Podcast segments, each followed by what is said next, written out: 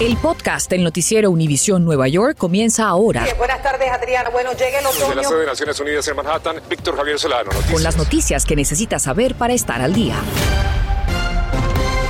de autoridades investigan un tiroteo en el sector de Morrisania, en el Bronx. Un joven de cerca de 20 años fue rozado por una bala en la cabeza en la calle 163 pasadas las 3 de la tarde. Podemos observar un, autobús de la MTA muy cerca al perímetro, pero las autoridades nos confirman que no hace parte de la investigación.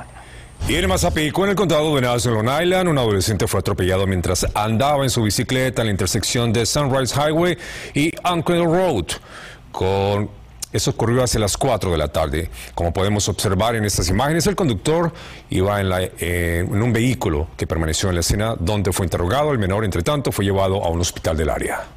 Y solamente entre enero y mayo fallecieron siete trabajadores de la construcción en la ciudad de Nueva York, por lo que de inmediato se comenzó a hablar de posibles cambios. Justamente, Adriana, en estos momentos, el Consejo Municipal de la ciudad avanza en una jornada de votación que busca aprobar una serie de reformas en sitios de construcción. Así que vamos hasta Jackson Heights en vivo con Alejandro Condis, que nos cuenta de qué se trata y por qué de ser aprobada esa legislación, Alejandro, podría salvar vidas. Buenas tardes. Adriana, Víctor, estos cuatro proyectos de ley son altamente importantes para trabajadores de la construcción como estos, porque van a reforzar las medidas que existen en este momento para protegerlos a ellos. Y para que tengan una idea, según un informe del año 2018 de OCHA, mil trabajadores murieron en Estados Unidos solamente durante ese año. Uno de cada tres de ellos murió cayéndose, como por ejemplo Clever, que está trabajando ahí atrás, se tiene que subirse en una escalera. Y aunque este es un sitio bastante pequeño, guarda muchísimos problemas y también peligros para este tipo de trabajadores. Otra de las razones por las que estos trabajadores suelen morir en la construcción es como Washington que está trabajando allí con unos cables y es algo que pues realmente podría suceder en cualquier momento. Y ahí pueden ver, ahí están unos clavos en estas maderas, no solamente es la muerte, es también estas heridas tan graves que podrían sufrir. Es por eso que personas como Walter eh, han estado ah, abogando precisamente porque se apruebe esto. ¿Por qué para ustedes es tan importante tú que llevas 25 años haciendo este tipo de trabajo? Solamente a, nivel personal para nosotros es importante que el Consejo y a nivel federal OSHA tome eh, cartas en el asunto por tantos accidentes, que también no solamente el Consejo está haciendo su trabajo, OSHA es, recomienda siempre a nivel federal para nosotros trabajar más seguros, pero también responsabilidad nosotros de los trabajadores y de los empleadores. Y, que bueno, pues que el Consejo esté tomando eh, estas medidas que, que ojalá se cumplan de por ley. También hay que tener conciencia porque a nosotros nos pasa que como activista, cuando viene una persona y dice, ayúdenos, ¿cómo lo podemos repartir? Mi familiar murió en un accidente de trabajo. Primero les asesoramos con los abogados para que puedan establecer una demanda. Y nos apena porque eh, toca verles a los familiares sufrir, no saben qué hacer. Es por eso que para nosotros es importante que primero en los sitios de trabajo como estos tienen que estar muy seguros. Muchas gracias, Walter. Esperaremos la votación del Consejo de la Ciudad de Nueva York y vuelvo con ustedes. Gracias a nuestro Alejandro, claro que sí, quedamos atentos. Entre tanto, una mujer vivió una pesadilla dentro de un elevador en una estación del subway en Harlem. En video quedó captado como el atacante la golpeó, la empujó al piso y la arrastró hacia afuera por los pies, Víctor. Además, según la policía, el sujeto le robó 50 dólares para luego darse la fuga. Mariela Salgado nos cuenta cómo defendernos de un ataque similar y dentro de un espacio cerrado transporta a dos millones diariamente. El metro es la vía que nos lleva a nuestros trabajos y escuelas. Pero este perturbador video de un asalto a una mujer joven en un elevador de una estación del tren en Harlem, cuando se ve como la agarra a golpes y luego la arrastra por los pies, nos recuerda cuán vulnerables somos y que debemos protegernos. Pero ¿cómo? La pregunta la llevamos a esta estación del tren.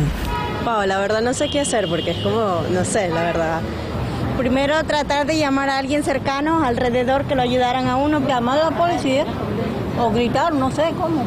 Y porque queremos que usted se sepa defender en este tipo de situaciones, en estos ataques, nos preparamos, también preparamos este set afuera para poder conversar con un instructor de defensa personal. Quien dejó su estudio donde enseñan a la comunidad a defenderse de estos ataques. Si yo estoy en una situación que me van a atacar, ¿qué puedo hacer? Bueno, lo primero es eh, decir por qué, por qué le están atacando y qué es lo que quieren. Es decir, si a mí quiere alguien quiere que le dé la cartera, aquí la tiene. Deme la cartera, eso todo se puede reemplazar. No resistir. No resistir. Lo primero sería utilizar la voz, empezar a gritar. Pues, ¡ah!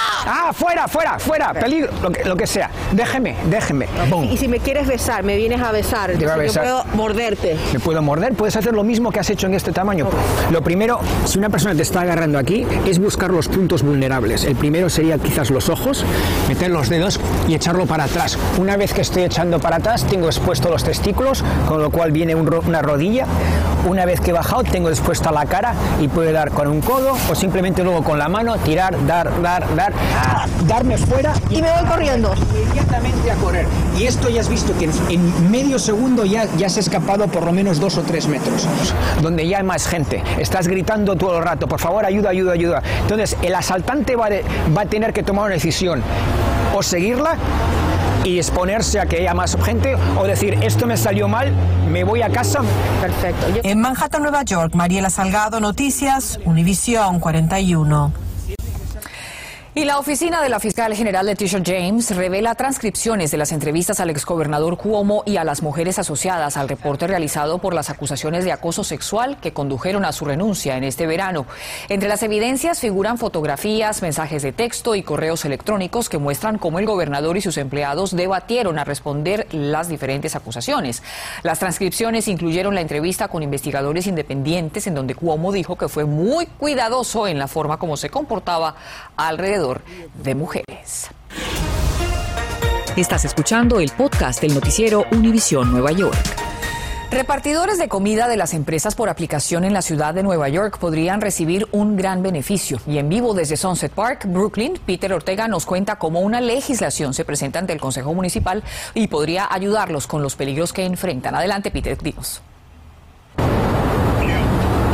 Muy buenas noches, Adriana. Pues sí, conversamos con la oficina del concejal Francisco Moya y nos dijeron que unos 80 mil repartidores de comida en la ciudad de Nueva York se beneficiarían de esta propuesta. Y nos encontramos justamente frente al proyecto Justicia Laboral en Brooklyn. Esta es una organización que ha estado muy vinculada directamente con la ayuda o impulsar los derechos de estos trabajadores. Aquí conversamos con la vocera del proyecto y también con uno de estos repartidores de comida.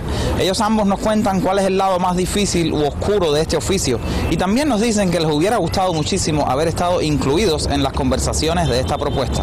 Escuchemos. Este miércoles se introdujo en el Consejo Municipal de la ciudad de Nueva York una legislación para que las apps de comida como Uber Eats, DoorDash y Grubhub paguen a los repartidores los gastos relacionados con cualquier accidente que ocurra en la jornada de entregas. Buena parte de esos trabajadores son hispanos. Que nosotros estamos protegiendo a la comunidad eh, inmigrante, la comunidad latina eh, en la industria de los delivery workers. Eh, ellos son los que movieron la economía durante esta pandemia. Imagínense el escenario de esta manera en términos visuales. Usted va manejando su bicicleta con la comida para el cliente. De pronto, cuando está llegando a una intersección ocupada, pues tiene un accidente que pudiera ser con un vehículo o con otra bicicleta. A partir de este momento del accidente, estas compañías o aplicaciones de entrega de alimentos se harían responsables de los gastos médicos y también de daños a las propiedades. Gustavo es un inmigrante guatemalteco que ha sufrido en carne propia el costado más oscuro y peligroso del oficio. De lo que me ha pasado es esto de que han abierto la puerta de los carros, me ha dejado cicatrices que se hacen en las manos. Según datos ofrecidos por el grupo Los Deliveristas Unidos, entre 2020 y 2021, 19 repartidores han fallecido trabajando en la ciudad de Nueva York. De ellos, 14 son hispanos y 17 han muerto en choque con un automóvil. El 90% de esos vehículos se dio a la fuga. Caí al suelo, dañé mi bicicleta, eh, nada, el, me tuve que levantar y, y seguir para adelante sin tener opción a, a nada. So, es lo que sufre el repartidor de comida. Hildalín Colón, vocera del proyecto Justicia Laboral, ve con buenos ojos la iniciativa, pero cree que se debieron sostener conversaciones con los repartidores. Nos gustaría que en ese proceso los trabajadores estén en, la mesa desde el principio para también que ellos puedan contar uno de los logros que hemos podido eh, obtener bajo la presión que ellos han hecho. Algunas de las apps, como DoorDash, dijeron que ya están ofreciendo un seguro de accidentes laborales gratuito para sus repartidores. En vivo desde Brooklyn, yo soy Peter Ortega. Regreso con ustedes. Peter, muchas gracias. Entre tanto, la farmacéutica Pfizer solicita que la FDA autorice su vacuna de refuerzo para todas las personas mayores de 18 años sin importar su condición de salud. La agencia autorizó la vacuna para los mayores de 65 y aquellos en alto riesgo por salud o por trabajo. Pero la farmacéutica argumenta que todos se podrían beneficiar del refuerzo que volvería a darles cerca del 100% de protección. Y luego de que la FDA y los CDC dieran la luz verde, hoy hace una semana que comenzó a administrarse la vacuna de Pfizer contra el coronavirus a niños entre 5 y 11 años de edad. Y la Casa Blanca informa que en todo el país ya son 900 mil los menores que han recibido la primera dosis. En la ciudad de Nueva York la cifra es de 31.337 de casi un millón de niños elegibles. Y es que son muchos los interrogantes y también las preocupaciones que surgen entre los padres, por lo que el Estado de Nueva York lanza una campaña informativa. Con esta campaña lo que queremos es ayudarle con la información para que no le tengan miedo y para que entiendan eh, que todo esto es bueno para, para el individuo, para las escuelas, para la comunidad, para los padres y para todos nosotros. Y en esta situación estamos haciendo como una educación comprensiva de que hay que prevenir, ¿no? Hay que darse el flu hay que darse el COVID shot, porque hay que actuar en una manera para prevenir la enfermedad, no bregar con ella cuando llegue. Los Centros de Control de Enfermedades o CDC revelaron que la pandemia dejó a muchos con libritas de más, pero sobre todo a los niños. Nuestra Berenice Garner nos explica cómo ayudarles a recuperar ese peso ideal para su salud. ¿Cómo estamos? Hello. Ángel tiene 10 años y una lucha más grande que él. ¿Y cómo estamos haciendo con la comidita? Durante la pandemia ganó 30 libras de peso. Yo comí más porque yo, yo tenía mucha hambre. El encierro, la ansiedad y los nervios. De hecho, el CDC encontró que los niños de 2 a 19 años incrementaron su masa corporal casi el doble durante la pandemia en comparación a años anteriores. Y lo mismo encontró la pediatra Núñez en su oficina en el Bronx. Eh, encontramos niños que aumentaron 20, 30 libras, los que interné en cuidados intensivos, eh, ya con coma diabético eh, fueron muchos de los niños con obesidad. ¿Es difícil ayudarle a un niño a bajar de peso? Es difícil, pero tienes que ser muy específico con los niños. Puedes decir, mira, la próxima semana te quiero ver y quiero ver que hayas rebajado una libra. ¿Y qué vamos a hacer para eso? Para eso recomiendan primero reducir las porciones. El mejor ejemplo es darle el equivalente al tamaño del puño. Divide el plato en tres partes donde la mitad debe ser vegetales o ensalada y la otra mitad lo divide entre carbohidratos como arroz, polenta o papa y la proteína como pollo, pescado o carne. Eso sí, cocínelos a la plancha y nunca los haga fritos. ¿Y qué es más difícil, negociar con los niños o con las mamás? Ay, Dios mío, los padres comienzan a culpar a los niños. Es algo que los padres tienen que tener mucho cuidado, no hacerlos sentir mal. En su lugar, los padres deben hacer su parte comprando alimentos saludables. Dígale no a las sodas o jugos azucarados y prefiera el agua. No a la comida chatarra. Y llene su carrito con verduras y frutas. Ángel ya perdió 15 libras. Aunque sea media libra, uno les aplaude, uno le da reforzamiento positivo, entonces ellos vuelven ya con deseo de hacerlo más otra vez. También está más alto ahora. Yo digo en mi cabeza, yo no puedo hacer eso con mi, mi body. ¿Y estás haciendo ejercicio también? Sí, a la escuela, yo estaba corriendo con mi amigo. Lo más importante, recomiendan los doctores, es evitar que los niños lleguen a la pubertad con sobrepeso, ya que podrían terminar por el resto de sus vidas sufriendo con él y con ello hipertensión y diabetes. Berenice Garner, Noticias Univisión 41. Se elevan por los cielos. El 2021 los intereses de las tarjetas de crédito, el porcentaje anual promedio está por encima del 17%. El incremento significa que quienes deban 5 mil dólares y paguen 250 al mes, a su vez tendrán que pagar 81 dólares extra mientras exista el balance. Gracias por escuchar el podcast del noticiero Univisión Nueva York. Puedes descubrir otros podcasts de Univisión en la aplicación de Euforia o en univision.com diagonal podcasts.